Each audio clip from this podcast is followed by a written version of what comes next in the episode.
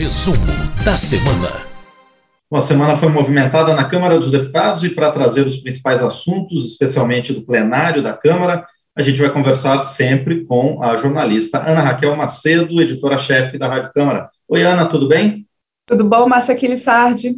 Tudo perfeito, tudo certinho. Nessa semana, com bastante eventos, bastante votações na Câmara dos Deputados. Foi uma semana em que a Câmara é, distribuiu o prêmio, a medalha Mieta Santiago para mulheres que se destacam na defesa dos direitos é, das mulheres. Né? Mas, além disso, uma outra ação é, em favor das mulheres é a aprovação de percentuais mínimos de investimentos do fundo partidário nas candidaturas femininas, através de uma PEC que foi votada em dois turnos, não é, Ana Raquel?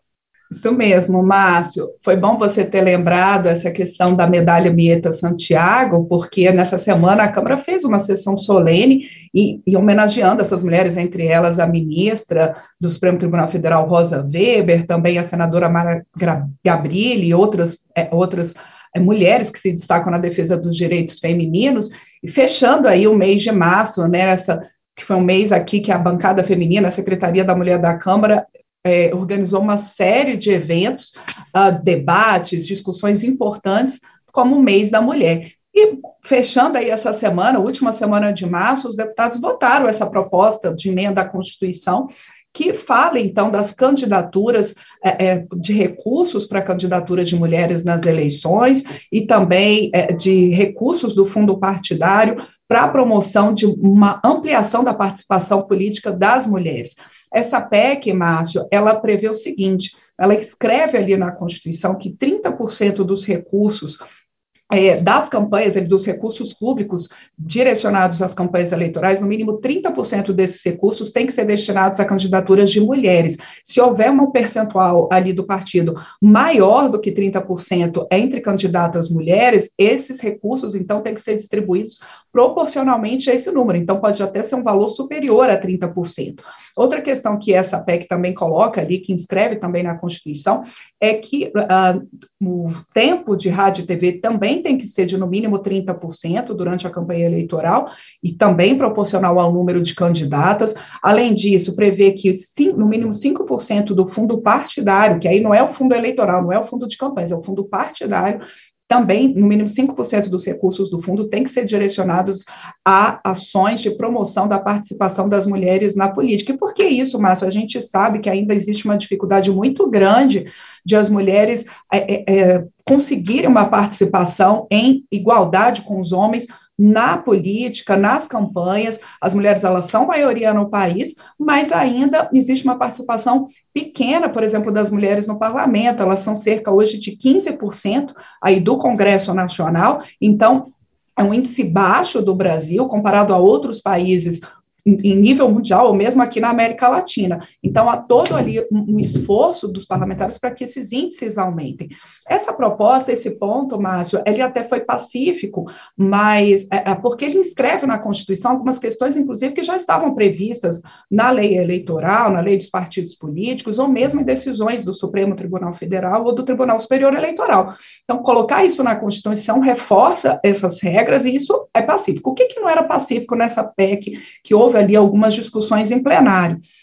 É, é, claro que há também, é, nessa questão de destinação de recursos públicos para campanhas, independentemente de serem para mulheres ou não, recursos públicos para campanhas, há partidos como o Novo que discordam, mas a maioria dos partidos é a favor. Mas o que, que causou mais polêmica em plenário, é, Márcia, porque essa proposta de emenda à Constituição, ela também prevê uma anistia aos partidos políticos que não cumpriram essas regras de, no mínimo, 30% de recursos para candidaturas femininas ou de destinação de 5% do fundo partidário para promoção da participação das mulheres na política, política, os partidos que não cumpriram esses índices em eleições passadas, é, por essa PEC, eles também vão ser anistiados. Houve ali uma discussão, por exemplo, é, é do partido do PSOL, que colocou que isso não seria didático, que é, se os partidos é, sempre forem anistiados nesse cumprimento dessas regras, eles não vão cumprir, mas a maioria dos deputados também lembrou, Márcio, que a gente teve a pandemia de Covid-19 nos últimos anos e que partidos tiveram dificuldade na aplicação desses recursos, e colocaram também, a própria relatora, a deputada Margarete Coelho, do PP do Piauí, ela colocou em plenário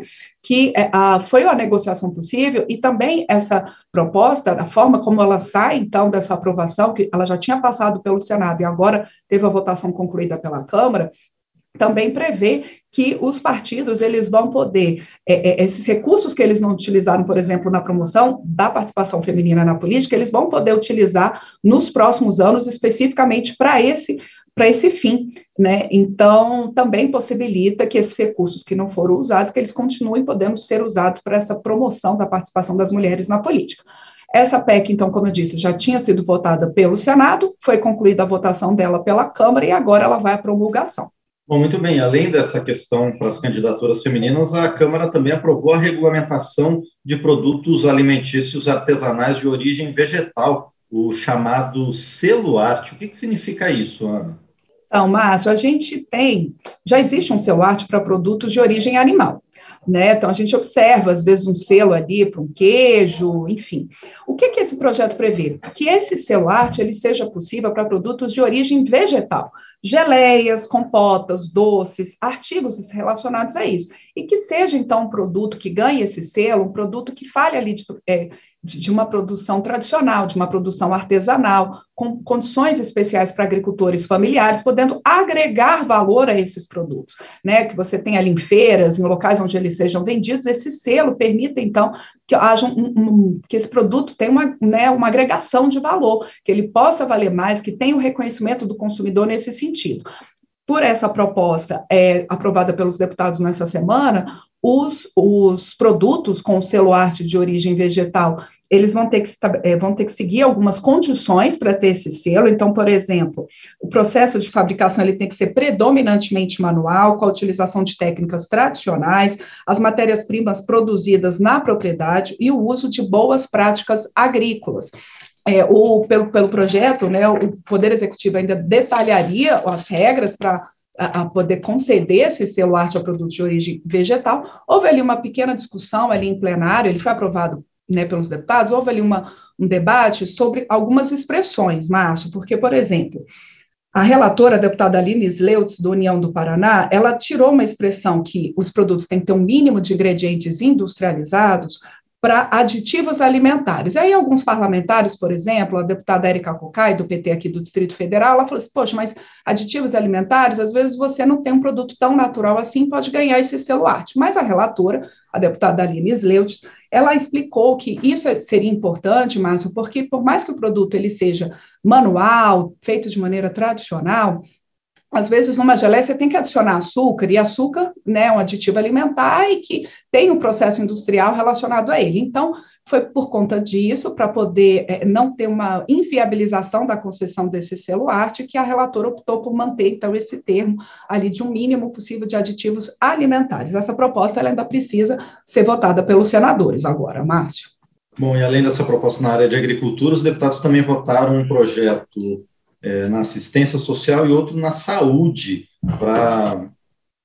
questões relacionadas a entidades beneficentes e também a prevenção ao câncer, não é, Ana? Isso, Márcio. Esse projeto que trata, então, da possibilidade de que entidades beneficentes de assistência social, eles podam, possam receber recursos uh, de títulos de capitalização, o que, que essa proposta prevê? Isso hoje, inclusive, Márcio, é, é, já é uma possibilidade, mas havia ali, há uma essa já é uma possibilidade desde 2018, só que isso não está em lei. Né? Então, por exemplo, os bancos têm ali títulos de capitalização, vendem títulos de capitalização, e aquela pessoa que compra esse título, ela pode optar por destinar parte desses recursos, que ela eventualmente né, receba desses títulos, para entidades beneficentes. Isso hoje já é possível, mas há uma sinalização da SUSEP, que é a Superintendência de Seguros Privados, de que essa possibilidade ela pode acabar. Então, por uma questão de segurança jurídica, os parlamentares optaram por fazer uma lei relacionada a essa questão de entidades beneficentes de assistência social. Por exemplo, a gente cita aqui as APAES, são entidades com esse perfil, Márcio, que elas possam receber esses recursos uh, e, pelo trabalho que elas realizam, tenham, então, mais condições de continuar o seu trabalho a partir dessa possibilidade extra de recursos uh, vinda, então, de títulos de capitalização. O relator Márcio Alvino, do PL de São Paulo, ele falou muito dessa questão em plenário, dessa segurança jurídica, falou muito do trabalho das APAES, ele que é presidente da Frente Parlamentar Mista em defesa das APAES. Então, essa foi a questão colocada em plenário, essa proposta. Ela veio do Senado, então, com a votação feita pela Câmara nos mesmos termos do Senado, esse projeto, então, ele já pode ir à sanção presidencial. Outro projeto, Márcio, que também teve a votação concluída nessa semana e que vai para a sanção presidencial, é o que institui o mês de julho como mês, então, de combate ao câncer de cabeça e pescoço. O autor desse projeto, o deputado doutor Simval Malheiros, do Podemos de São Paulo, ele falou ali, é, é, justificou essa proposta, falando das mortes causadas pelo câncer de cabeça e pescoço, ah, falando que elas equivalem às provocadas ah, por doenças cardiovasculares. Então, são muitos os casos, e é importante, então, ter na avaliação da maioria dos deputados que aprovou esse projeto, uma, ah, um mês de julho, então, um mês com conscientização, intensificar a conscientização da importância de você ter a prevenção, de você fazer o combate a esse tipo de câncer. Como eu disse, Márcio, essa proposta, ela já tinha também passado pelo Senado, teve ali, é, é, é voltou para a Câmara, os deputados então aprovaram esse projeto e ele também vai então à sanção presidencial. Bom, e além desses dois temas, também foram aprovados uma proposta que prorroga antigas outorgas de TVs por assinatura. O que, que isso significa, Ana Raquel? E já explica para a gente também esse outro projeto que transforma cargos no Tribunal de Justiça do Distrito Federal e territórios, por favor. Isso, Márcio, essa proposta aí sobre TV por assinatura, ela prevê que é, as emissoras que funcionam como um serviço especial de TV por assinatura, que elas possam migrar para o sistema de TV a cabo sem necessidade de ter uma nova concessão, de participar ali de uma nova licitação. O projeto original, ele previa é, que esse, nesse serviço especial de TV, que ele foi criado lá em 1988, e que algumas TVs, inclusive, operam parte como, TV, é, como parte da programação em sinal aberto, parte da programação ainda em sinal UHF, originalmente previa que essas TVs pudessem migrar, inclusive, para canais abertos, mas Houve ali muita discussão em plenário sobre a extensão disso, já que não haveria necessidade de uma nova concessão, e aí o relator, o deputado Paulo Magalhães, do PSD da Bahia, ele optou é, por modificar essa proposta, e com isso ele venceu muitas resistências em plenário, falando o seguinte, que essas TVs que eu, é, lá desde 1988, que operam nesse sinal HF, que elas possam, então, para migrar, migrar para o sistema de TV a cabo, ou seja, por assinatura, nesse caso, elas não seriam canais abertos, e com isso, então, houve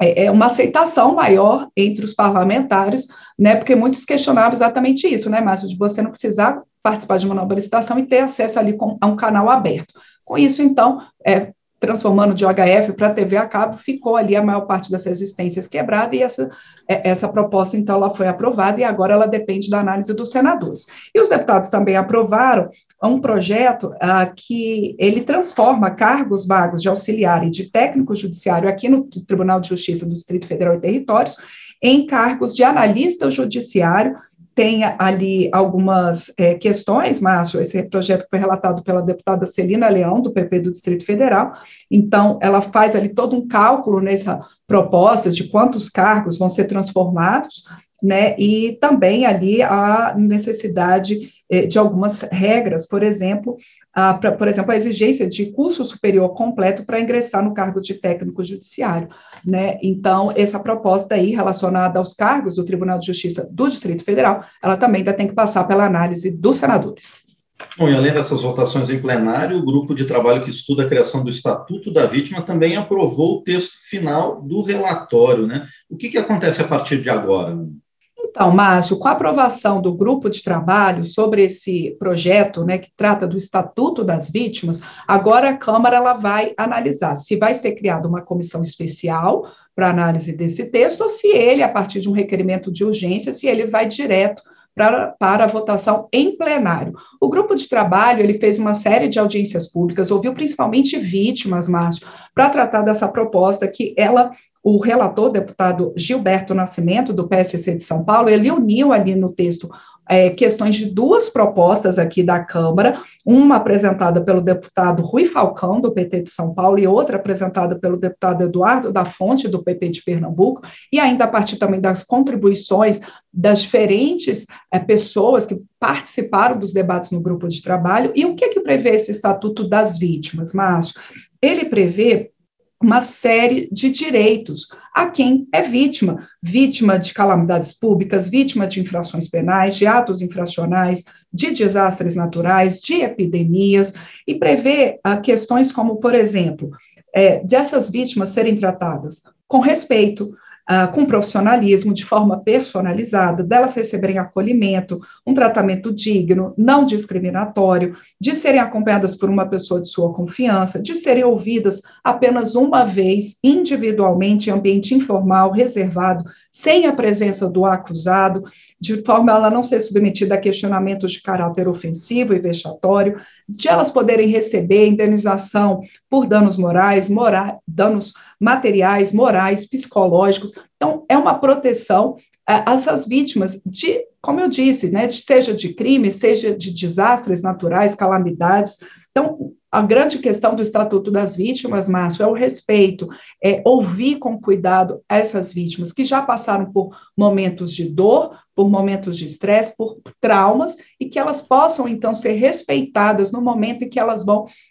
receber ali o acolhimento do Estado para poder falar sobre o seu caso, para poder denunciar o seu caso, para poder receber, eventualmente, é, indenização, como eu disse, por danos morais, psicológicos, materiais. É, a coordenadora desse grupo, a presidente desse grupo de trabalho foi a deputada Tieron, do Republicanos da Bahia, que é, é, se sentiu muito gratificada aí nessa votação e falando da importância, né, de que foi um grupo de trabalho, como eu disse, que ouviu muitas vítimas e que agora, então, essa proposta ela possa seguir o mais rapidamente possível para sua votação e aí, como eu disse, em uma análise, se, vai ser por meio de uma comissão especial ou se direto pelo plenário. Muito bem, então esses foram os principais assuntos debatidos na Câmara ao longo desta semana, e por esse detalhamento eu, como sempre, agradeço a Ana Raquel Macedo, jornalista editora-chefe da Rádio Câmara. Obrigado, Ana, a gente se vê na próxima semana. Certamente, Márcio Aquiles Sardi, obrigada a você, para quem acompanha a gente por esse resumo da semana, seja aqui pela Rádio Câmara, pela Rede Legislativa de Rádio, ou por, um, por nossas emissoras parceiras, como, por exemplo, a Web Rádio Tirol, de Areia Branca, lá no Rio Grande do Norte. Muito bem, obrigado mais uma vez a Ana Raquel Macedo.